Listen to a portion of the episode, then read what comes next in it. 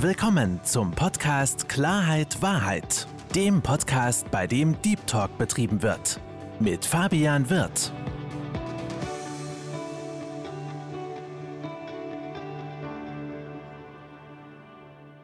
Hallo, liebe Zuhörer und herzlich willkommen zu meinem Podcast Klarheit Wahrheit.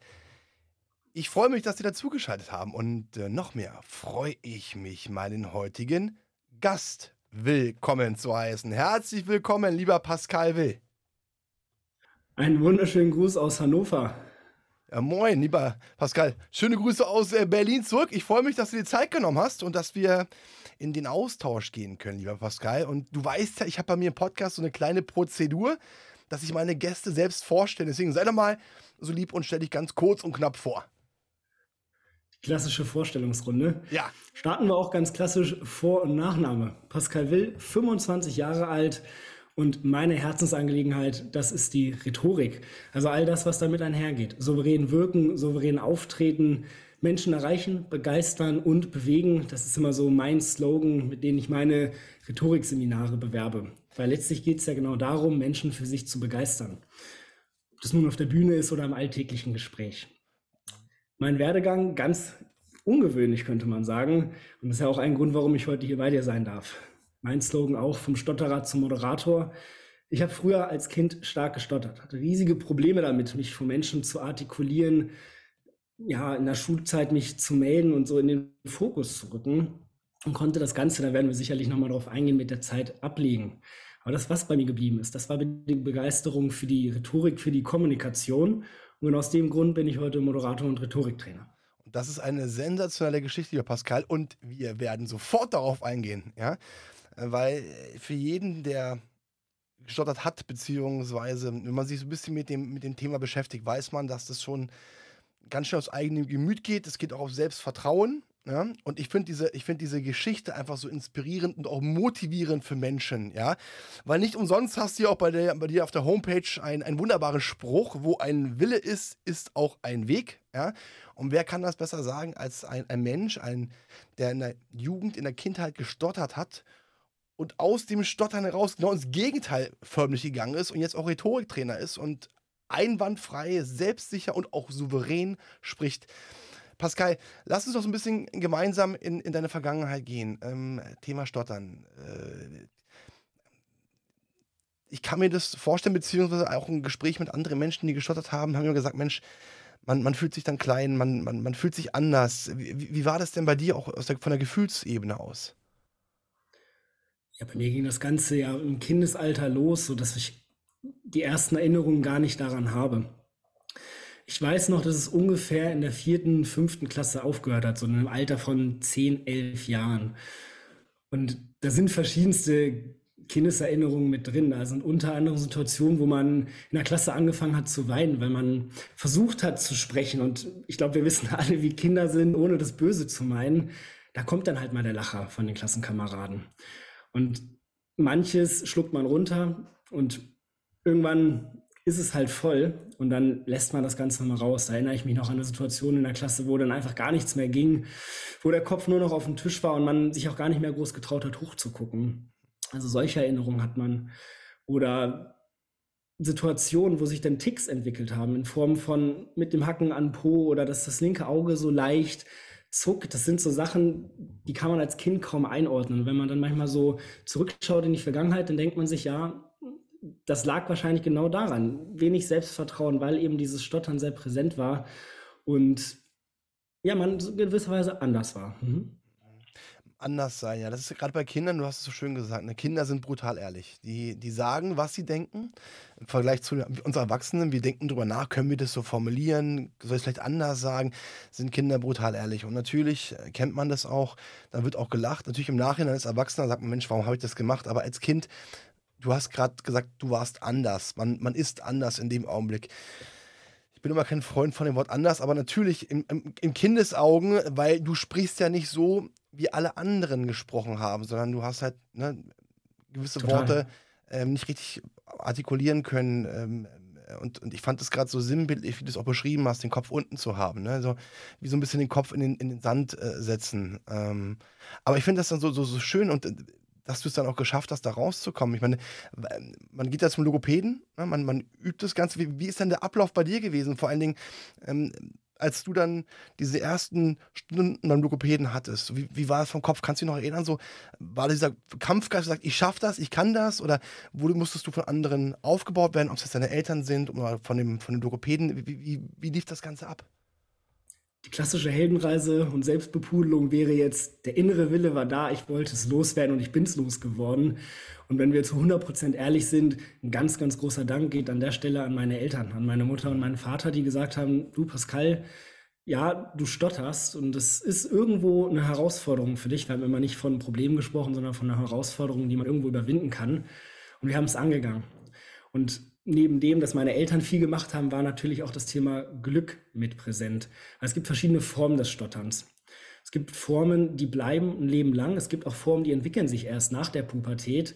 Ich hatte eine Form, die fing im Kindesalter an. Da spricht man auch wieder so ein harter Begriff von einer Sprachstörung, die man aber mit ein bisschen Glück und Logopädie, Sprechtherapien mit der Zeit ablegen kann.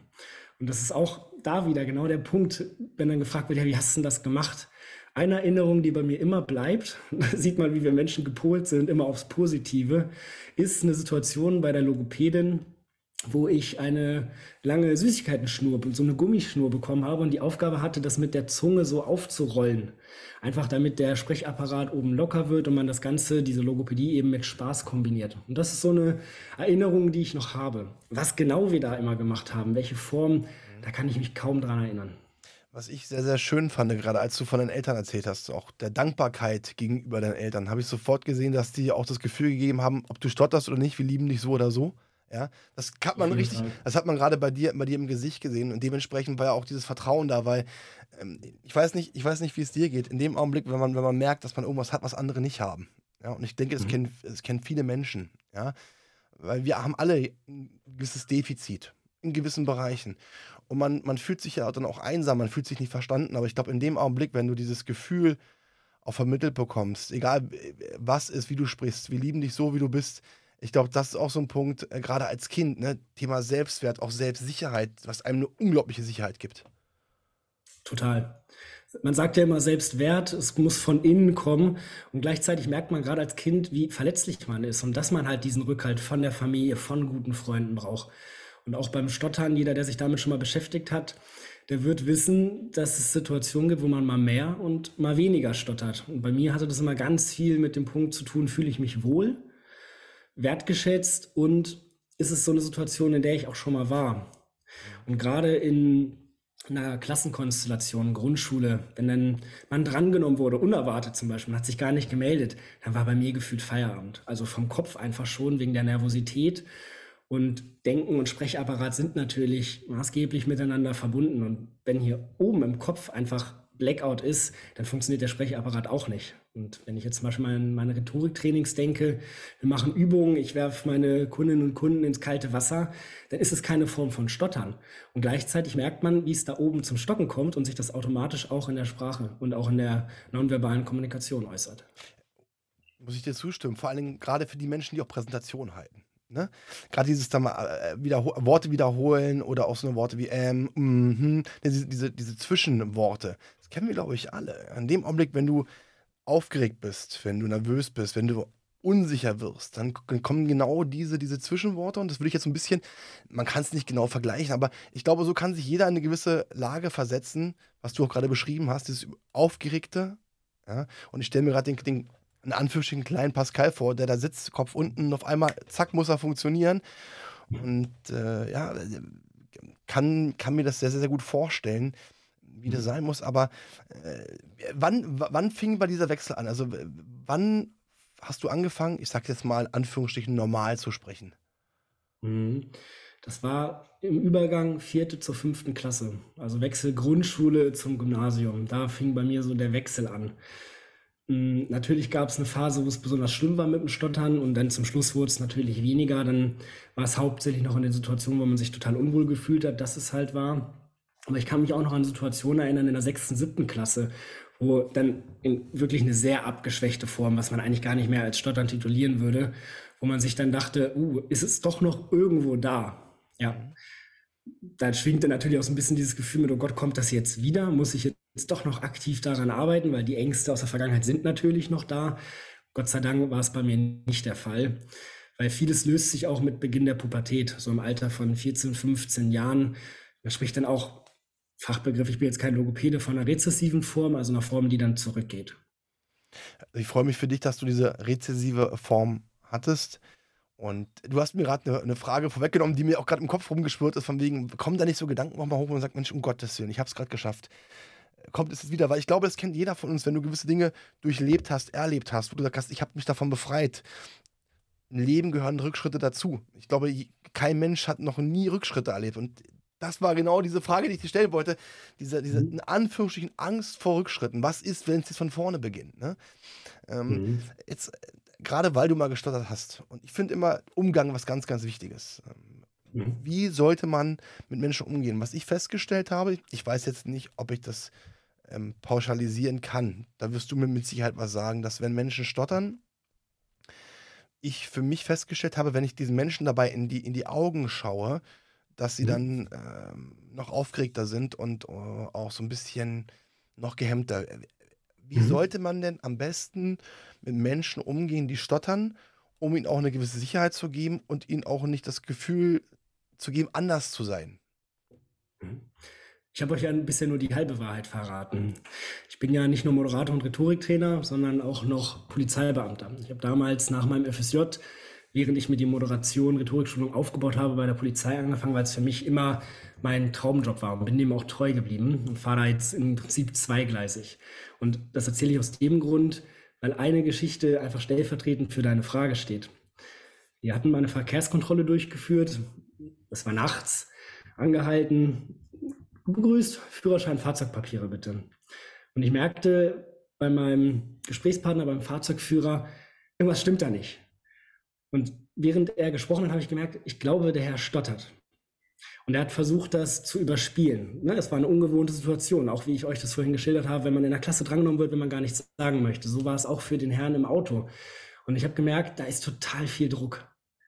Und ich habe die Situation einfach angesprochen und habe gesagt, kann es sein, dass Sie stottern? Ich habe früher selbst auch gestottert. Ich weiß, wie hart das gerade für Sie ist, deswegen machen Sie ganz in Ruhe. Und da guckte der zu mir hoch und wir waren direkt so auf einer Wellenlänge. Und von da an war diese Form des Stotterns ja, ich rede jetzt mal in Prozenten, 60, 70 Prozent weniger. Also wir konnten uns dann plötzlich total normal unterhalten. Ich glaube, es kommt immer auf den Persönlichkeitstyp drauf an, auf dieses Menschengespür. Ist das gerade eine extrovertierte oder eine introvertierte Persönlichkeit? Grundsätzlich bin ich immer ein Fan von offener und transparenter Kommunikation. Und ich glaube, wir kennen alle Situationen, wo es, wo es offensichtliche Dinge gibt und man versucht irgendwie so drumherum zu reden, um den heißen Brei reden. Manchmal ist es einfach das Beste, es offen anzusprechen, zu sagen, dass es vollkommen in Ordnung ist, dass es hier überhaupt keinen Druck gibt, keinen Stress, dass man ganz in Ruhe machen soll. Also empathisch sein finde ich auch einen, einen, ganz, ganz wichtigen Punkt und äh, das fand ich auch eine sehr, sehr gute Aussage von dir. Also wirklich die Leute offen, freundlich, interessiert ansprechen, um ihnen auch eine gewisse Form der Sicherheit zu geben, dass sie auch so sind, auch so reden können und dass sie sich überhaupt keinen Druck machen müssen. Weil ich glaube, dieser Druck, gerade in der jetzigen Zeit und nicht nur, ob du jetzt stotterst, ich glaube, Druck im Allgemeinen in der wirtschaftlichen Situation, äh, auch in, auf der heutigen Welt, ist, glaube ich, extrem hoch. Und äh, deswegen ist es, glaube ich, eine ne, ne sehr, sehr gute Aussage, den Druck zu nehmen. Ja? Weil die Menschen, egal wer es ist, soll ja eigentlich auch souverän sein. Und Souveränität heißt ja, über den Dingen zu stehen und auch zu sich zu stehen. Das ist ja auch ein ganz, ganz wichtiger Punkt. Auch für sich zu sagen, ich bin gut so, wie ich bin. Ja? Und deswegen war das, glaube ich, auch eine sehr, sehr wichtige Aussage, ähm, wo ich glaube, jeder Mensch, der mit Menschen zu tun hat, die stottern, auch ein bisschen was lernen konnte, um auch diese Menschen wichtiger abzuholen. Ja. ja weil ich finde, wert, wertvoll fühlen und sich auch wohlfühlen etwas ganz, ganz Wichtiges. Und ich glaube, wenn wir alle auf unsere Mitmenschen achten, und mehr achten würden und auch die Leute mehr abholen würden, um ihnen ein gutes Gefühl, ein gutes Gefühl geben würden, dann hätten wir, glaube ich, sehr, sehr viele Probleme weniger. Das muss ich dir als, als Polizisten nicht sagen. Ja? Äh, ich denke, du, du hast da tagtäglich ähm, definitiv eine Menge, Menge Beispiele. Ähm, jetzt hast du auch gesagt, dein Traumjob war Polizist. Du bist Polizist geworden, deswegen erstmal Gratulation, dass du deinen Traumjob erlernt hast. Vielen Dank. Ich finde jetzt auch dieses Spagat ganz interessant, weil auch als Polizist muss man ja ne, auch eine empathische Kommunikation pflegen können. Man sollte sie pflegen können. Müssen mhm. ist ein anderer Punkt, aber es gibt ja solche und solche. Und jetzt bist du ja auch Rhetoriktrainer und nicht nur ein beginnender Rhetoriktrainer, du hast schon etliche Erfolge gefeiert. Da kommen wir nachher auch drauf. Auch du hast mit Politikern zusammengesessen, auch ich habe auch gesehen mit dem einen oder anderen ähm, Musiker. Ja, da mhm. freue ich mich auch auf die Geschichten. Wie, wie kam denn es denn, dass du auf einmal gesagt hast, für dich so, also mal, ja, Kommunikation, Auftreten, Moderation. Wie, wie, mhm. wie, wie kam dieser Switch? Gerade vom, ich sag mal, wie du schon gesagt hast, ne, vom Stotterer zum Moderator. Wie, wie, wie ist mhm. das so geschehen? Was hat dich so gereizt daran? Ich vergleiche es wieder mit der Situation in der Grundschule. Machen Sie mal fest an den mündlichen Noten. In der Zeit, als ich gestottert habe, waren meine mündlichen Noten natürlich ja, miserabel, weil ich habe mich kaum gemeldet, war jedes Mal eine Drucksituation. Der wollte ich natürlich aus dem Weg gehen. Und als ich es dann irgendwann ablegen konnte, habe ich gemerkt, wenn man an sich selbst arbeitet, dann kann man was erreichen. In der Form jetzt ganz klassisch, die Noten wurden besser. Und für mich ist diese Begeisterung einfach bei der Rhetorik geblieben, weil ich gemerkt habe, wenn es eine Schlüsselkompetenz im Leben gibt, dann ist es die Rhetorik. Ist immer so ein ausgelutschter Begriff. Man denkt immer an Cicero, die großen Redner Roms, ausgefeilte Redestrukturen. Für mich ist Rhetorik das, was wir tagtäglich machen, wie wir in den Austausch mit Menschen gehen. Belegkontakt, Haltung, nonverbale Kommunikation. Wie oft sage ich hätte, würde, könnte. All diese Punkte, was heutzutage in Rhetorikbüchern drin steht, zur Kommunikation, das sind die Themen, die mich begeistern, weil es für mich die Schlüsselkompetenz im Leben ist. Wenn ich Menschen für mich begeistern kann, dann überzeuge ich sie auch von meinen Fähigkeiten und kann im Leben mehr erreichen. Das ist jetzt nicht unbedingt nur auf Karriere bezogen, dass ich jetzt irgendwann Polizeirat werde oder der größte Moderator Deutschlands. Es bezieht sich auch darauf, dass ich Freunde gewinne, dass ich ehrliche Beziehungen aufbaue und derjenige, diejenige, die mir gegenübersteht, merkt, hey, das ist einfach ein cooler Typ, der ist authentisch, der verstellt sich nicht. Mit dem möchte ich auf jeden Fall in Zukunft noch was zu tun haben. Und das ist für mich Rhetorik, das ist für mich der Grund, warum ich Moderator und Rhetoriktrainer geworden bin, weil ich gemerkt habe, mir macht es super viel Spaß, anderen Menschen zu helfen. In meiner Kindheit habe ich ganz viel Unterstützung erlebt durch meine Eltern, durch meine Freunde, die gesagt haben, hier stottern hin oder her, bist trotzdem ein cooler Typ oder damals noch ein cooler Junge. Und da ist für mich einfach das hängen geblieben, anderen Menschen zu helfen. Und du sprachst ja vorhin über Thema anderen Menschen unterstützen, dieses Miteinander. Und das ist bei mir ein Slogan im Leben, Miteinander. Man sagt ja auch immer, wenn jeder an sich denkt, ist an jeden gedacht. Ja, schöner Spruch. Aber dieses Miteinander, das ist das, was uns halt wirklich weiterbringt. Miteinander, zueinander, füreinander. Das, ist, das sind ganz, ganz mhm. Äh, wichtige Worte. Und ich bin da vollkommen bei dir. Rhetorik ist was ganz, ganz Wichtiges. Die Art, wie man sich ausdrückt, kombiniert mit Empathie. Ich glaube, Rhetorik und Empathie, das ist auch ein ganz wichtiger Punkt, weil wir sind alles verschiedene Menschen. Ne? Es gibt ja manche, die sind mehr introvertiert, es gibt Menschen, die sind mehr extrovertiert und muss jeden anderen Menschen auf die eigene Art und Weise abholen. Ne? Da gibt es ja wir haben ja ganz oft so mal Pauschallösungen, ne? gerade mhm. was Menschen betrifft. Das gibt es bei Menschen nicht, weil wir alle, und das müssen wir uns bewusst sein, wir sind alle unterschiedlich. Natürlich haben wir gewisse Punkte, wo wir uns ähneln. Aber trotzdem ist jeder Mensch für sich alleine einzigartig. Und diese Einzigartigkeit ja, sollte man auch in Form von Souveränität bzw. von authentisch sein auch rüberbringen. Und du weißt ja, mein Thema ist das Thema Selbstwert. Ja? Ich mhm. freue mich sehr für dich, dass du das Feedback und auch diese Kraft und die Liebe deiner Eltern bekommen hast, dass du beziehungsweise dein Selbstwert sich auch gut ausbilden konnte. Weil gerade diese Zeit, zwischen drei bis 13 Jahren ist ja diese Zeit, wo die eigene Wertigkeit vorangetrieben wird. Du hast eine sehr, sehr gesunde und gute Wertigkeit bekommen. Deswegen hast du dieses Problem nicht und deswegen kannst du auch du selbst sein. Aber gerade Menschen, die das Gefühl vermittelt bekommen haben, durch Glaubenssätze, durch Erfahrungswerte, durch Aussagen, was auch immer, dass sie nicht so gut sind, wie sie sind.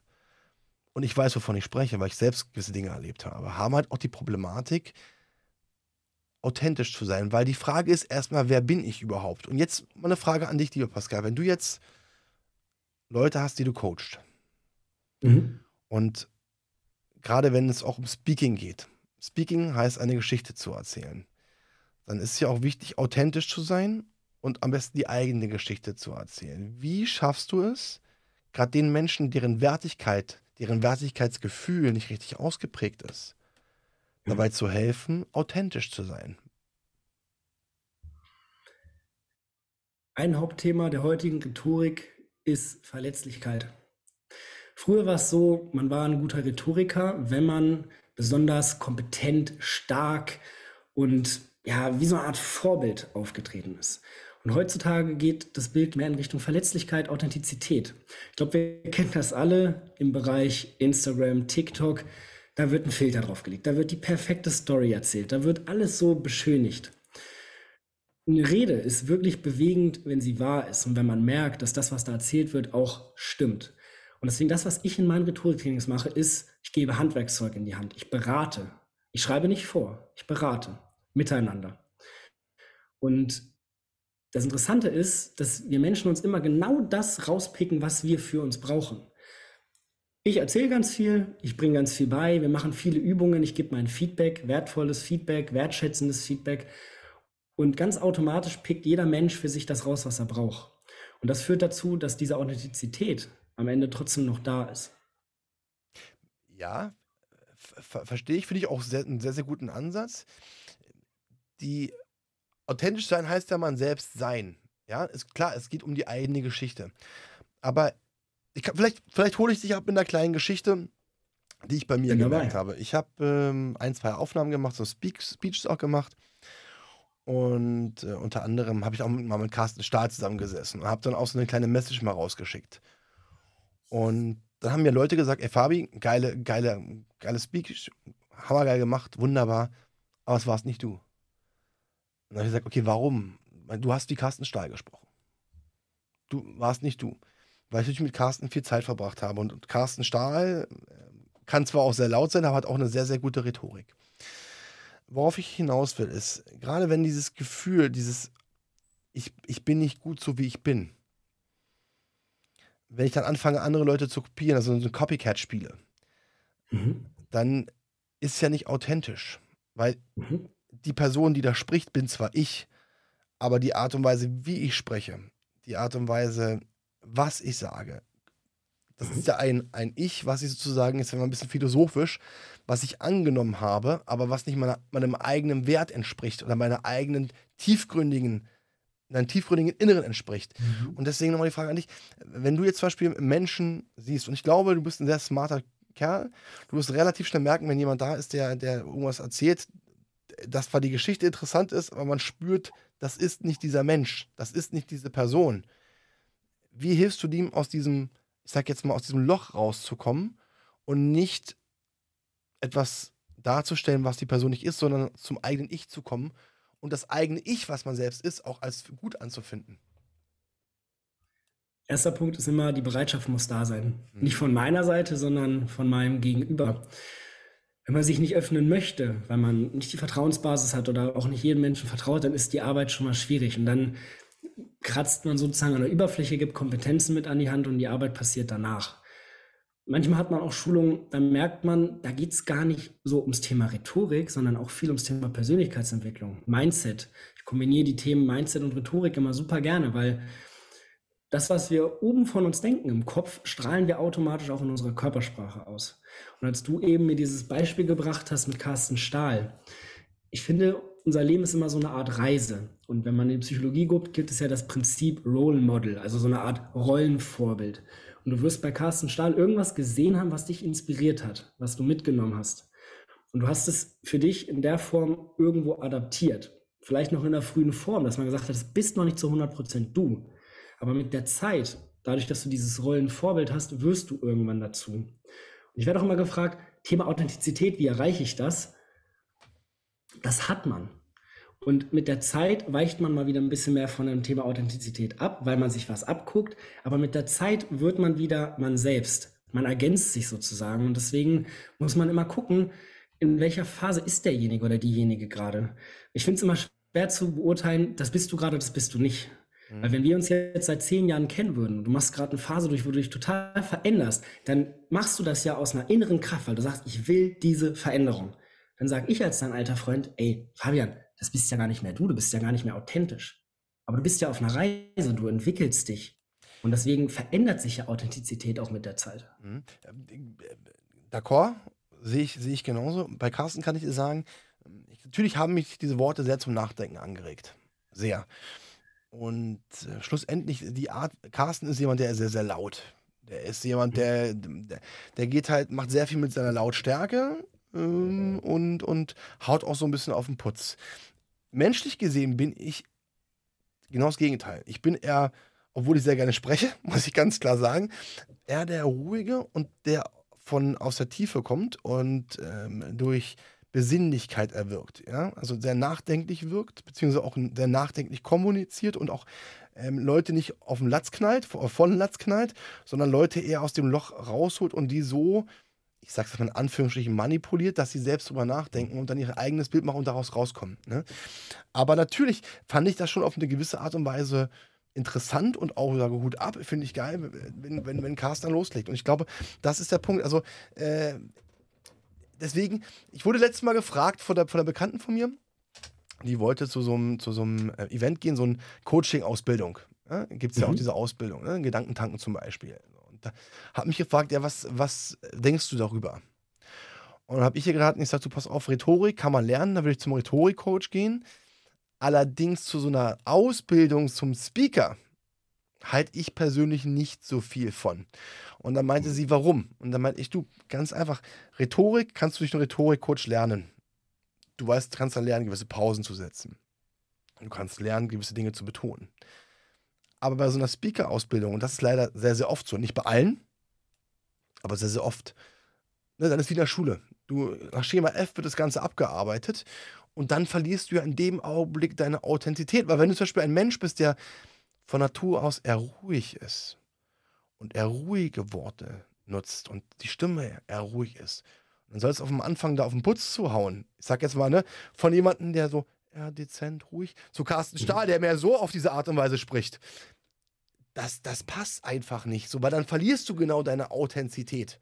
Ja, dann nimmst du eine Stimmt, Rolle an, die du eigentlich nicht bist. Und ich finde das ganz, ganz wichtig, weil ich habe mir auch gerade mal überlegt, mein Lieber, welche Speaker finde ich eigentlich cool und warum finde ich sie cool?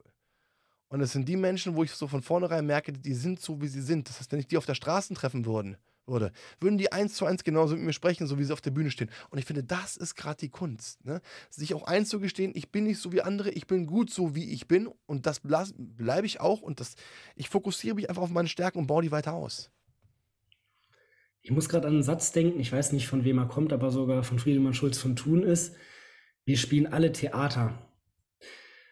Und wir sind wieder in diesem Prinzip der Soziologie, Psychologie drin, dass wir alle immer gewisse Rollen spielen. Ich morgens aufstehe, bin ich zu 100% ich, mit der Jogginghose noch verschlafen. Dann bin ich im Bus, dann bin ich schon so langsam in Arbeitsstimmung, dann mache ich die Tür meiner Arbeit auf und dann bin ich der Polizeibeamte, die Führungskraft, was auch immer. Und dann ist ja die Frage, ist man in diesem Moment, wo man eine andere Rolle einnimmt, nicht mehr authentisch? Man ist in der Rolle noch authentisch, man ist aber anders, als wenn man jetzt zu Hause wäre. Und deswegen ist dieses Thema total heikel. Und wenn ich gerade an, wie du es beschrieben hast, deine Art und Weise denke, du bist der nachdenkliche Typ, der auch viel durch Fragen erreicht. Das ist natürlich auch die Aufgabe im Podcast, du fragst viel nach. Mhm. Ich glaube aber auch, und das ist so mein Eindruck, dass du auch im wahren Leben so bist, dass du Interesse an Menschen hast. Mhm. Und das sage ich aus dem Grund, das ist dein Stil. Und wenn du zu einem Speaker-Seminar gehst, bin ich mir nicht sicher, ob die dich versuchen zu ändern. Ich glaube, bei so einem Speaking-Seminar geht es immer darum, deine Kernbotschaft zu finden und die Art und Weise, wie du sie präsentierst. Und dann können die Menschen gerne zu mir kommen. Rhetorik, wie bringt man das gut rüber? Aber ich werde in meinen Rhetorikseminaren niemals versuchen, jemand, der eher der nachdenkliche, fragende Typ ist, zu jemandem zu machen, der auf der Bühne steht und weit ausladende Gestiken macht und versucht, den ganzen Raum einzunehmen. Ich denke da gerade, als du das so gesagt hast, an René Bourbonus. Guter Mann. Als du den kennst. Na klar. Der ist mit seinen Worten wie ein Samurai-Schwert. Der trifft mit seinen Worten so ins Schwarze und ist aber in seiner nonverbalen Kommunikation zurückhaltend. Der ist total ruhig und wenn ich den auf der Bühne sehe, denke ich mal, wow, ist der authentisch. Und wenn der jetzt anfangen würde, noch weit ausladende Gestiken und versuchen den ganzen Raum, das würde gar nicht passen. Und das ist für mich Authentizität, wenn man einfach so, wie man ist, auch auf der Bühne ist.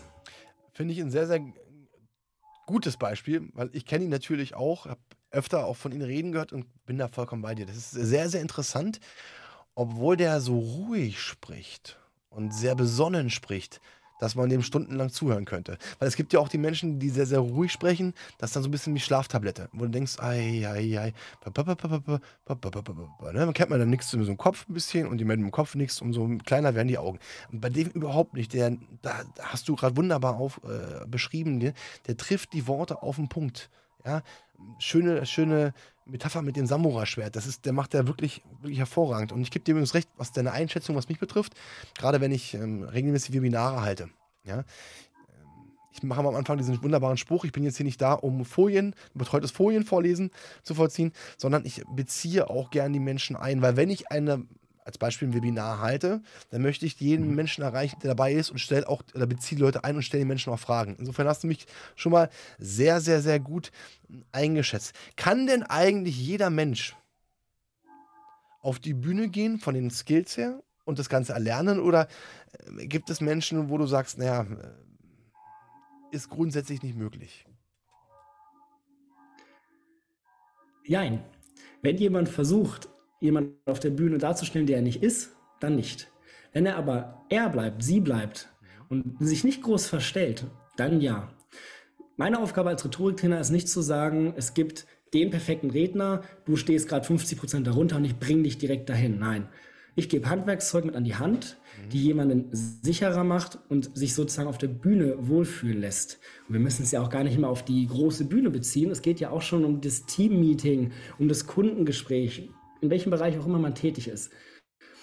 Und deswegen bin ich der Meinung, jeder kann irgendwo Redner werden. Ist die Frage, möchte man das und ist man oder traut man sich auch zu 100 Prozent man selbst zu sein? Das ist die Herausforderung. Und da sind wir wieder beim Thema Verletzlichkeit. Da schließt sich der Kreis. Oh ja. Wenn ich mich nicht verletzlich zeigen kann auf der Bühne, werde ich immer versuchen, mich zu verstellen. Das ist so, als ob ich sagen würde, ich bin schon immer der perfekte Redner gewesen, ich brauchte nie einen Rhetorikkurs und deswegen kommt zu mir, weil ich bin der geborene Redner.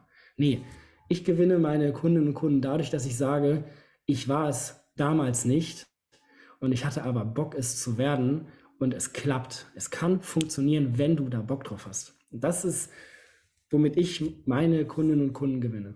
Du hast gerade so eine wichtige Aussage von dir gegeben, dass man auch Verletzlich Verletzlichkeit zeigen kann und auch bereit sein muss, auf der Bühne Verletzlichkeit zu zeigen. Und ich glaube, das ist etwas, weil viele Menschen werden Verletzlichkeit beziehungsweise, dass man eine Verletzlichkeit zeigt, als Schwäche ansehen. Ich persönlich sehe es als absolute Stärke an, weil man etwas von sich zeigt und sich auch öffnet. Und das ist für mich Stärke. Für mich ist es eher ein Defizit, wenn ich mich verstecke und so tue, als ob ich der Größte und Beste wäre und eine, ja, eine Rolle einnehme. Deswegen war das eine super, super schöne und ganz, ganz, ganz, ganz wichtige Aussage von dir. Und äh, was ich sehr, sehr schön finde, ist, äh, ich habe es auch anfänglich des Gesprächs gesagt, du hast ja auch schon enorme Erfolge gefeiert. Auch mit so ein, zwei prominenten Persönlichkeiten. Ich denke mal lieber, da können wir, da können wir kurz mal drüber schnacken. Wenn ich so ans, an den musikalischen Bereich denke, da warst du in, in der Rolle der Moderation. Ja? Da gab es ja ein, ein, Gespräch mit einem Sänger. Wie hieß der Sänger nochmal? Vincent Weiss. Vincent Weiss. Und da gibt es ein Foto von euch beiden. Ja, da sehe ich, dich strahlt, ihn aber auch. Und man merkt bei euch beiden, ihr habt euch wohlgefühlt. Und du hast ja auch mit Politikern, auch für Politiker schon Reden gehalten, obwohl du jetzt politisch nicht aktiv bist, aber als Moderator. Das war zum mhm. Beispiel. Unser Bundesverteidigungsminister Boris Pistorius, damals noch in seiner Funktion als Innenminister vom Land Niedersachsen. Wahnsinn, Wahnsinn. Nicht, dass ich die beiden jetzt als etwas Besseres darstelle, aber ich finde es immer so geil, immer noch diesen Vergleich zu haben von einem Menschen, der als Kind gestottert hat, in so jungen Jahren, weil du bist ja noch relativ jung, ja, so ein, einen steilen Weg zu gehen. Also Gratulation. Jetzt ist meine Frage. Jetzt stelle ich mir vor, Aufgeregtheit. Du hast es vorhin so beschrieben, die Situation in der Schule. Mhm. Du hast, du hast dich nicht gemeldet, du wurdest rangenommen und musst von loslegen. Und ähm, mhm. dieses, diese Moderation, die du im Bereich der Politik, für den Politiker gemacht hast oder auch im, im Bereich der Musik mit dem Musiker, Aufgeregtheit, Nervosität. Wie bereitest du dich darauf vor, vor so einer Moderation, diese so, ich sag jetzt mal, Souveränität nochmal für dich hervorzuheben und auch diese Aufgeregtheit wegzubekommen? Wie, was machst du da genau, um, ich sag jetzt mal, das Ganze in Anführungsstrichen perfekt zu vollziehen? Ich starte mit einer Geschichte in das Thema. Gerne.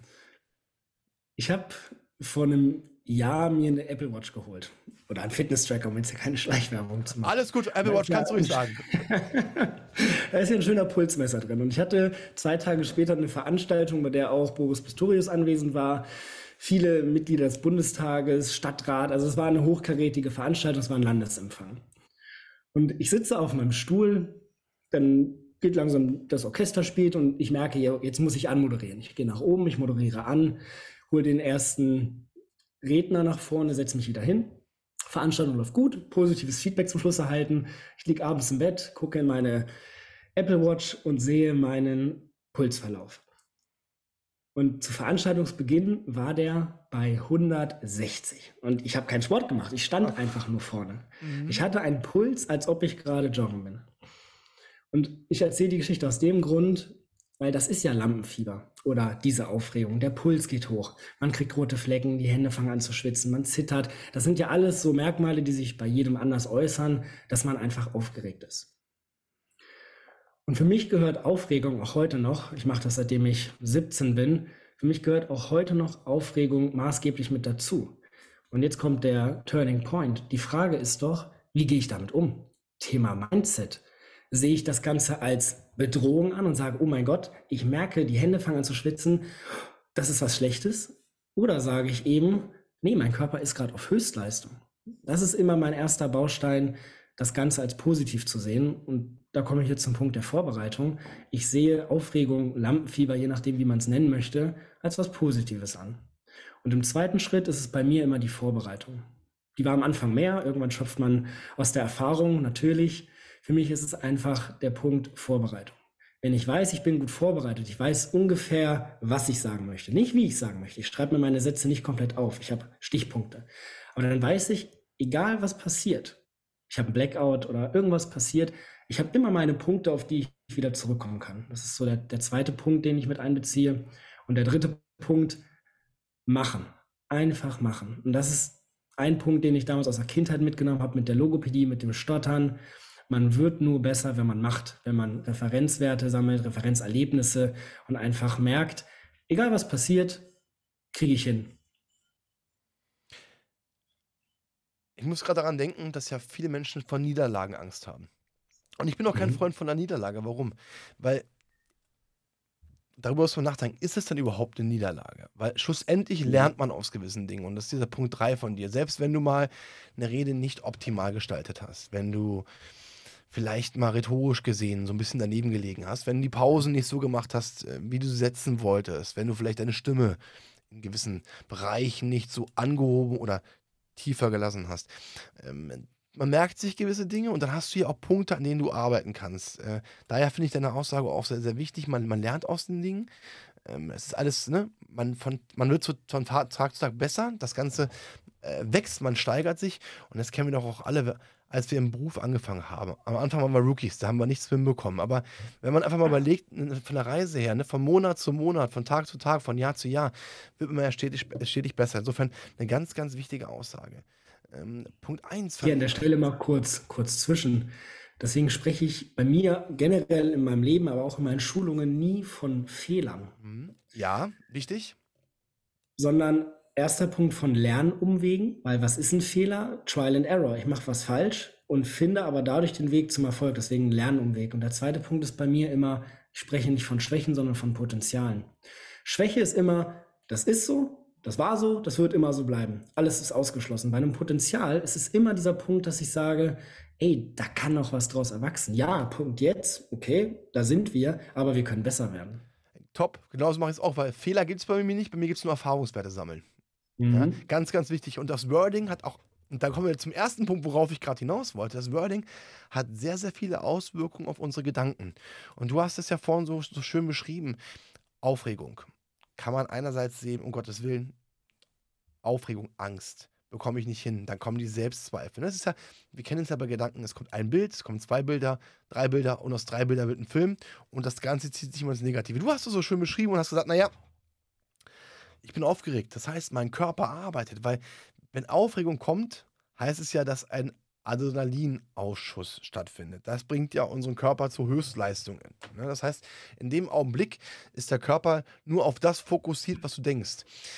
Ähm, nur mal lieber, äh, weiß ich ja ganz genau, das wirst du nicht von heute auf morgen gelernt haben. Aber deswegen tu uns doch mal den Gefallen, weil ich glaube, da gibt es so einige Zuhörer, die gern diesen, ich sag jetzt mal, Sinneswandel oder Gedankenwandel hinbekommen würden, weil ich glaube viel, aber ich glaube nicht, dass du von Anfang an natürlich gesagt hast bei der Aufregung, ja, das ist ja jetzt ja positiv, ne?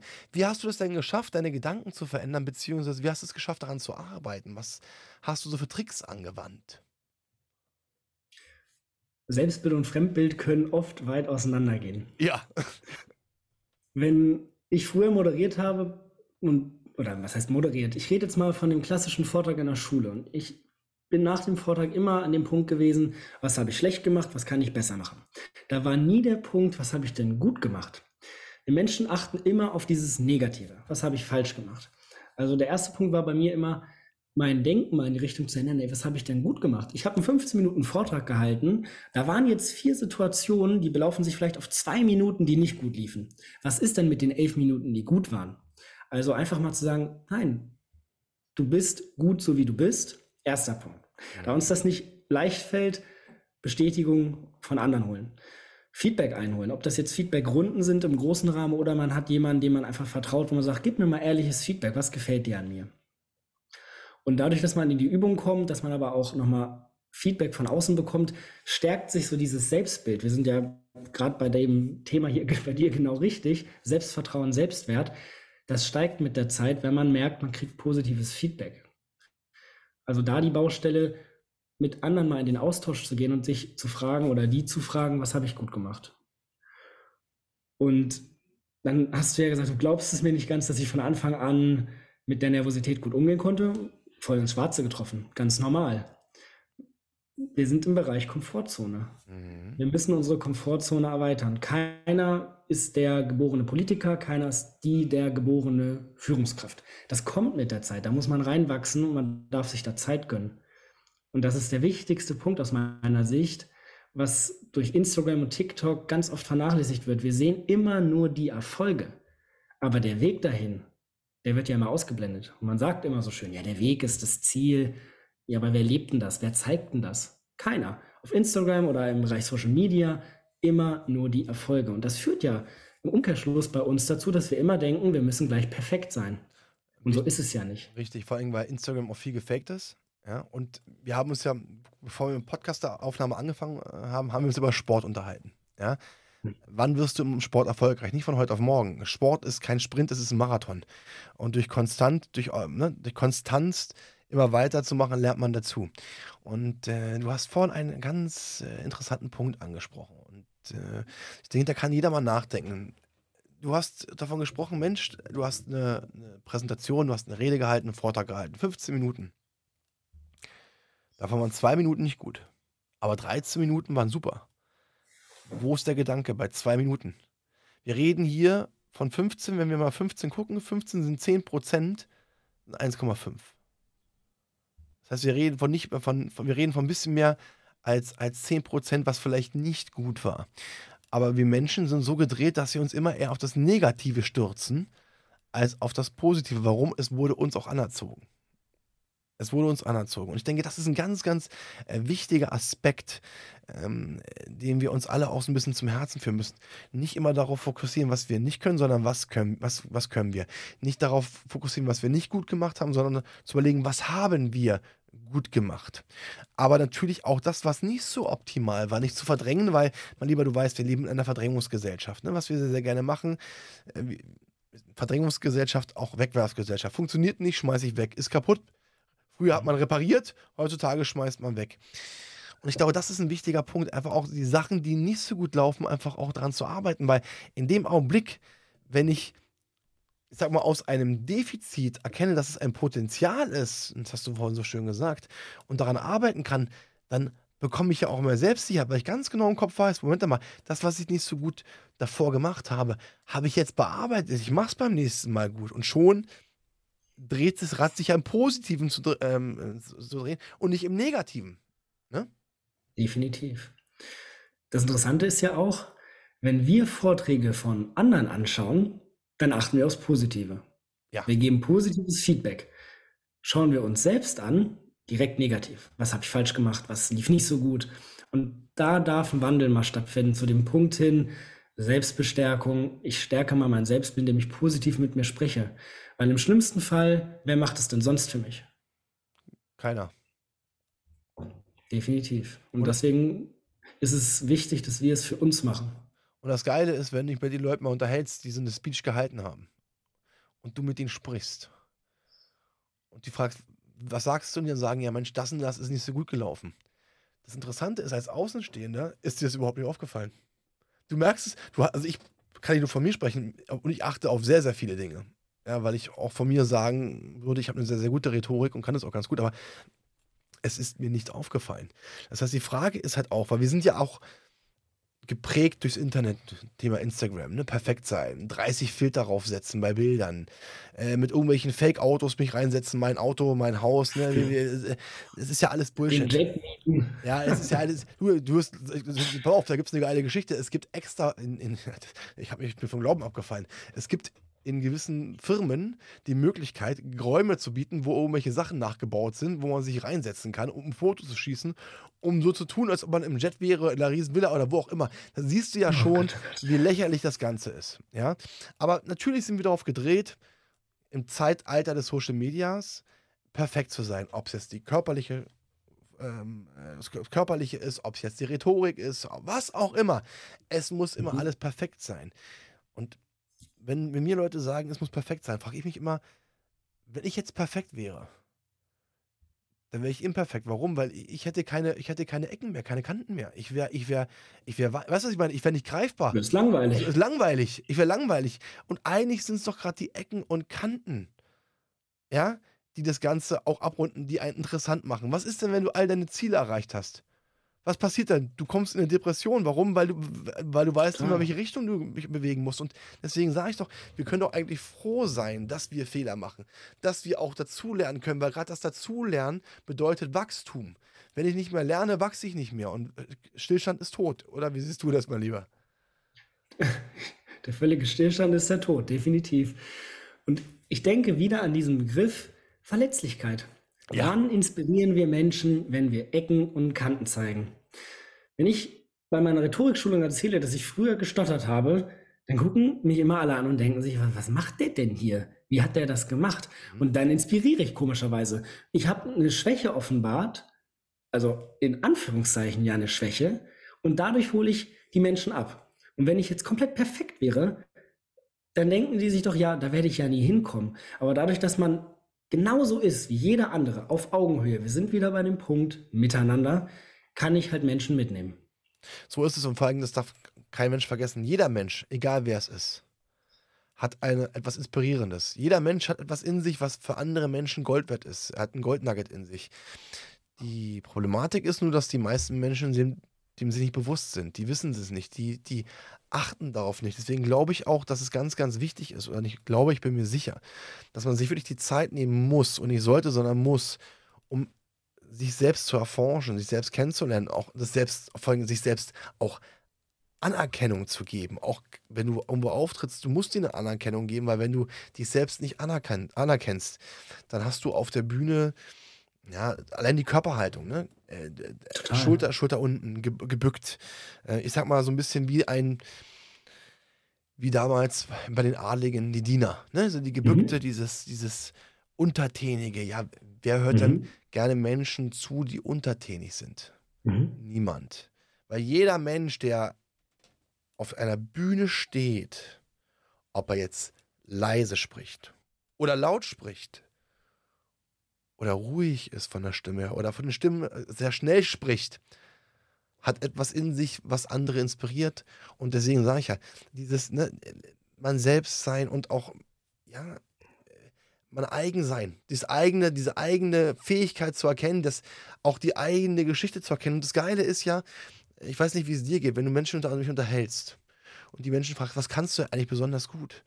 Oder was, was zeichnet dich aus? allein die Frage, was zeichnet dich aus? Finde ich das so krass, dass es sehr, sehr viele Menschen gibt. Und nicht nur krass, sondern auch traurig, die nicht sagen können, was sie persönlich auszeichnet. total. Geht genau in die Richtung, wenn wir Übungen machen und ich frage danach, wie war's? Dann kommt in 100% der Fälle das Negative. In 100%. Und ich versuche in der Schulung immer den Switch zu machen in die Richtung, immer erst das Positive und dann können wir nochmal auf die Potenziale eingehen. Die Frage, was sind deine Stärken, da brauchen wir viel mehr Zeit zum Überlegen als zu der Frage, was sind deine Schwächen. Schwächen können wir sofort aufzählen. Ich bin unpünktlich, ich bin nicht verlässlich, ich bin oft unmotiviert, ich esse zu viel, was auch immer. Dann fragt man nach den Stärken. Oh ja, da muss ich jetzt erstmal überlegen. Ja, also andere haben mal gesagt, ich kann gut zuhören. Mhm. Und da sind wir wieder bei diesem Punkt. Wir sind dafür verantwortlich, unseren Selbstwert zu bilden durch unsere Gedanken. Das, was du stark machst, ist die richtigen Fragen stellen. Und dadurch bringst du bei deinen Mitmenschen bestimmte Gedanken ins Rollen. Das bezwecken Fragen. Deswegen bin ich auch ein Riesenfreund von Fragetechniken in der Rhetorik. Nur wenn man so einen Menschen nicht hat oder die Eltern nicht hat, die das für einen machen oder die guten Freunde, dann ist man dafür selbst verantwortlich. Thema Selbstverantwortlichkeit. Ich muss, muss eine witzige Geschichte erzählen. Ich äh, habe vor ein paar Jahren einen Rhetorikkurs besucht. Mhm. Ich habe die Geschichte schon mal im Podcast-Folge erzählt, aber ich passt hier ganz gut rein. Und äh, dann ist ja immer so die erste, die erste Runde, man muss sich selbst vorstellen. Ne? Dann wirst du aufgenommen, musst du ein bisschen was über dich erzählen, dich vorstellen. Und bei diesem Rhetoriktraining saßen ein paar Ärzte, ein paar Anwälte, Geschäftsführer. Und ich habe mich dann hingestellt, habe mich vorgestellt. Und dann kam die Frage von dem Rhetoriktrainer und von diesem äh, Coach, wie hast du dich denn selbst wahrgenommen? Da habe ich gesagt, naja, was soll ich sagen? Ne? Also nicht so unbedingt gut. Ähm, hm. In dem Augenblick ähm, ging, mein, ging meine Schulter nach unten und äh, es kam diese gebückte Körperhaltung. Und dann meinte er, okay, ich frage mal kurz die Anwesenden, wie sie dich wahrgenommen haben. Ja, wir verstehen gar nicht, was der hier will. Der kann doch alles schon. Der macht dir das doch perfekt. So, was, was, was, was macht der hier? Äh, besser kann man das doch gar nicht machen. Und daraufhin sagte der Rhetorik und dieser Trainer zu mir, sagte zu mir, Fabian, ich weiß nicht, ich kann dir vielleicht so ein paar, paar Kleinigkeiten beibringen. Was ich aber nicht beibringen kann, kann, ist zu erkennen, wie gut du eigentlich bist. Wie verdammt gut du bist. Und ich glaube, das steht für stellvertretend für sehr, sehr, sehr viele Menschen überall auf der Welt, dass sie gar nicht begriffen haben, wie gut sie eigentlich wirklich sind, dass sie ihr eigenes Potenzial mhm unter den Teppich kehren. Sie sehen bei anderen Menschen Potenziale, sie sehen, was andere Menschen können. Aber sie sehen nicht, wozu sie in der Lage sind, vor allem, was sie für ein Potenzial haben und dass sie ihr Potenzial, was sie haben, bei weitem noch nicht ausgeschöpft haben. Ich von mir sage auch, mein Potenzial, was ich habe, ist aktuell vielleicht so, so 65, 70 Prozent ausgeschöpft. Ich weiß von mir selbst, ich bin 42, ich kann noch viel, viel, viel, viel mehr in meinem Kopf. Bin ich schon ganz mhm. woanders und ich weiß, was ich alles kann. Und das ist etwas, das hat auch lange Zeit benötigt. Das nicht vergessen. Ich habe das Ganze erst so mit 37 angefangen. Erst so, so richtig zu realisieren, wer ich bin, wie gut ich bin, wo ich alte Gedankengänge abgelassen habe, ne, auch eine sehr, sehr ehrliche Selbstreflexion vollzogen habe. Und das ist etwas, was ich mir sehr, sehr vielen Menschen wünsche. Für diese Menschen wünsche, einfach zu erkennen, wie viel Potenzial sie haben. Weil Potenzial zu verschenken ist traurig. Und jeder Mensch, und das, da bin ich mir felsenfest von überzeugt, jeder Mensch hat in irgendwelchen Bereichen unfassbar viel Potenzial.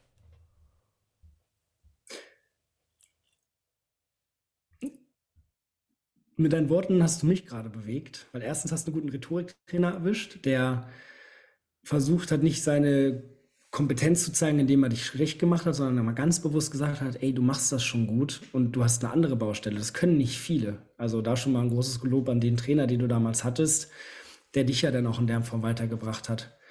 Und bei mir kam zeitgleich eine Erinnerung hoch an meine Dienstzeit an einen Einsatz, den wir mal hatten, mit einem Springer, der sich suizidieren wollte, von einer Brücke springen wollte. Oh Gott.